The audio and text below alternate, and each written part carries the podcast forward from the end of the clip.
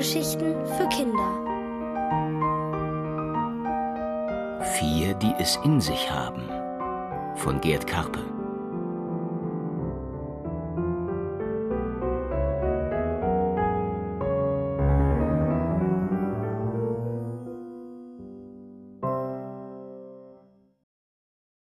Zilli, die Zimttüte.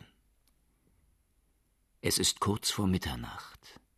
In der Küche stehen die vier, die es in sich haben, dicht beieinander im Gewürzregal. Es sind Siegfried der Salzstreuer, Bella die Zuckerdose, Paula die Pfeffermühle und Zilli die Zimttüte. Die vier warten auf die zwölf mitternächtlichen Glockenschläge der Kirchturmuhr.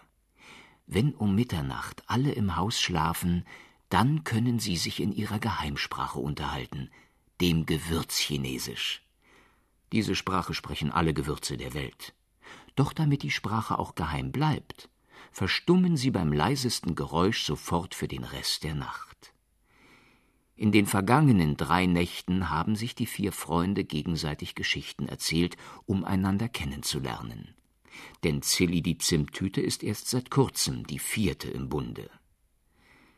Mondlicht fällt durch das Küchenfenster, an dessen Seiten hellblaue Gardinen mit roten Tupfen hängen. Es fällt auf den Herd, der sich vom Kochen ausruht. Es fällt auf die Bratpfanne, die von Rührei und brutzelndem Schinken zu träumen scheint, und es fällt auf den dicken Kühlschrank, der in der Ecke leise vor sich hin brummelt. Heute Nacht ist Zilli die Zimttüte an der Reihe, ihren neuen Freunden eine Geschichte zu erzählen. Alle sind sehr gespannt darauf und können es kaum erwarten, dass die Kirchturmuhr Mitternacht schlägt. Endlich ist es soweit. Kaum ist der zwölfte Glockenschlag verklungen, lässt sich Siegfried der Salzstreuer vernehmen. Heute Abend hören wir endlich eine Geschichte von Zilli, die noch keiner kennt, freut er sich. Für ihn ist Zilli in ihrem im Mondlicht glänzenden Silberkleid aus Alufolie die allerschönste der vier. Noch schöner sogar als Bella, die porzellanne Zuckerdose mit der weißen Haut und den blauen Blumen. Ja, aber zuerst habe ich eine Überraschung für Paula. Zimt kommt nämlich wie der Pfeffer aus dem fernen Indien, beginnt Zilli. Habt ihr das gehört? Zillis Zimt kommt auch aus Indien, genau wie mein Pfeffer, ruft Paula die Pfeffermühle freudig aus. Ähnlich wie Zucker ist Zimt bei Kindern sehr beliebt, fährt Zilli schon fort. Bella macht mit ihren Zuckerkörnern die Speisen süß. Und Zimt gibt den besonderen Duft und Geschmack, sowie die rötlich-braune Färbung dazu. Milchreis, Hefeklöße, Pflaumenmus oder Zimtsterne, überall kommt Zimt hinein. Wie wächst Zimt denn? will Siegfried der Salzstreuer wissen. Es gibt in Indien Zimtbäume, aus deren Rinde Zimt gemacht wird. Einfach aus Baumrinde? fragt Paula ungläubig. Ja, sie wird getrocknet und sieht aus wie aufgerolltes, trockenes Papier. Mehrere Stücke werden ineinander geschoben, und das sind dann die Zimtstangen. Du siehst aber nicht wie eine Stange aus, scherzt Siegfried und Silly bejaht. Das stimmt, denn mein Zimt ist zu ganz feinem Pulver gemahlen worden. Ach, ist das alles spannend, seufzt Bella. Aber was ist nun mit der Geschichte? Und so hebt Silly mit folgenden Worten an. Meine Geschichte heißt Die Prinzessin und der Tiger. Vor langer Zeit lebte in Indien die schöne Prinzessin Saphira. Eines Tages sagte sie zu ihrer Dienerin Mein sehnlichster Wunsch ist es, einmal in den Urwald zu gehen und einen Tiger zu streicheln. Die Dienerin entgegnete erschrocken Das ist verboten, Prinzessin. Der Urwald ist viel zu gefährlich, und nie, nie dürft ihr einen Tiger berühren. Prinzessin Saphira nickte bekümmert. Doch ihr sehnlichster Wunsch ließ sie nicht los. Ganz schön leichtsinnig, was die Prinzessin da vorhat, meint Bella.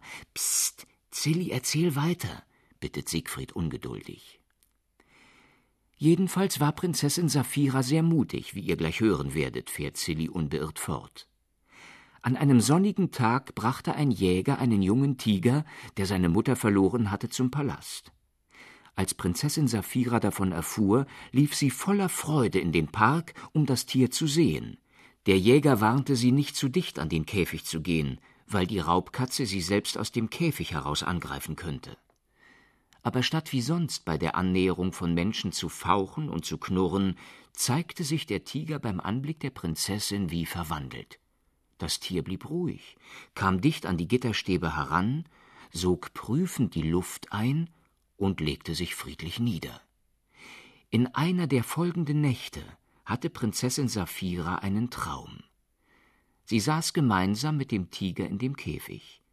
Das Tier lag dicht an ihrer Seite und schlief, während sie mit der Hand durch das dichte, wunderschöne Fell fuhr, das sonst kein Mensch berühren durfte. Da hörte sie plötzlich im Traum eine Stimme. Eine fremde Frauengestalt stand neben dem Käfig und sprach Ich weiß, was den wilden Tiger zähmt wie ein Kätzchen, wenn du in seiner Nähe bist. Soll ich dir das Geheimnis verraten? Ach, bitte sag es mir schnell, rief Saphira. Jeden Morgen nach dem Bad reibst du deine Haut mit würzig süßem Zimtöl ein. Dieser Duft ist es, der den Tiger bezähmt. Und kaum hatte die Frau dies gesagt, war sie verschwunden, und die Prinzessin erwachte. Aha, ein Zimtöltrick steckt dahinter. So was habe ich mir doch gleich gedacht, ruft Siegfried der Salzstreuer dazwischen. Zilli die Zimttüte übergeht Siegfrieds Zwischenruf, denn Paula und Bella hören gebannt zu. Am nächsten Tag verkündete Prinzessin Saphira beim Frühstück, sie wolle mit dem Tiger im Park spazieren gehen. Alle waren entsetzt. War die Prinzessin über Nacht verrückt geworden? Aber Saphira bestand darauf. Und so wurde der Jäger herbeigeholt, der mit geladener Flinte die Prinzessin beschützen sollte. Die Käfigtür wurde geöffnet. Der Tiger erhob sich und kam gemessenen Schrittes aus dem Käfig heraus. Alle hielten den Atem an. Die Prinzessin ging dem Tiger entgegen, als gelte es ein Schoßhündchen zu begrüßen. Und siehe da, die Raubkatze schnupperte den Duft ihrer Haut, leckte Saphiras Hand und legte sich brav zu ihren Füßen nieder und seit dieser Stunde war und blieb der Tiger ein treuer Begleiter und Beschützer der Prinzessin. Das war eine tolle Geschichte. Siegfried der Salzstreuer ist begeistert und setzt noch hinzu, und Zimtöl möchte ich auch mal riechen. Es riecht wie Zimtpulver, nur etwas kräftiger, sagt Silly und genießt die Bewunderung ihrer Freunde. Doch als Siegfried noch etwas sagen will, findet die Unterhaltung ein jähes Ende. Im Nebenzimmer poltert es, als wenn ein Stuhl umgerissen worden ist. Es muss jemand wach geworden sein. Kein Wort wird mehr gesprochen. Im Gewürzregal stehen die vier, die es in sich haben, still und stumm nebeneinander. Siegfried der Salzstreuer, Bella die Zuckerdose, Paula die Pfeffermühle und Silly die Zimttüte. Sie haben sich gegenseitig ihre Geschichten erzählt und wissen nun eine Menge voneinander. Mit den Gewürzgeschichten ist es erst einmal vorbei. Aber die vier wissen auch, was bleibt, sind die Glockenschläge der Kirchturmuhr um Mitternacht und das Gebrummel des dicken Kühlschranks in der Ecke.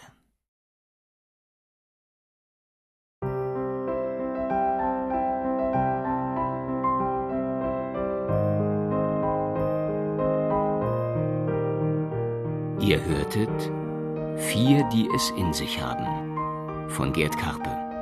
Gelesen von Udo Schenk.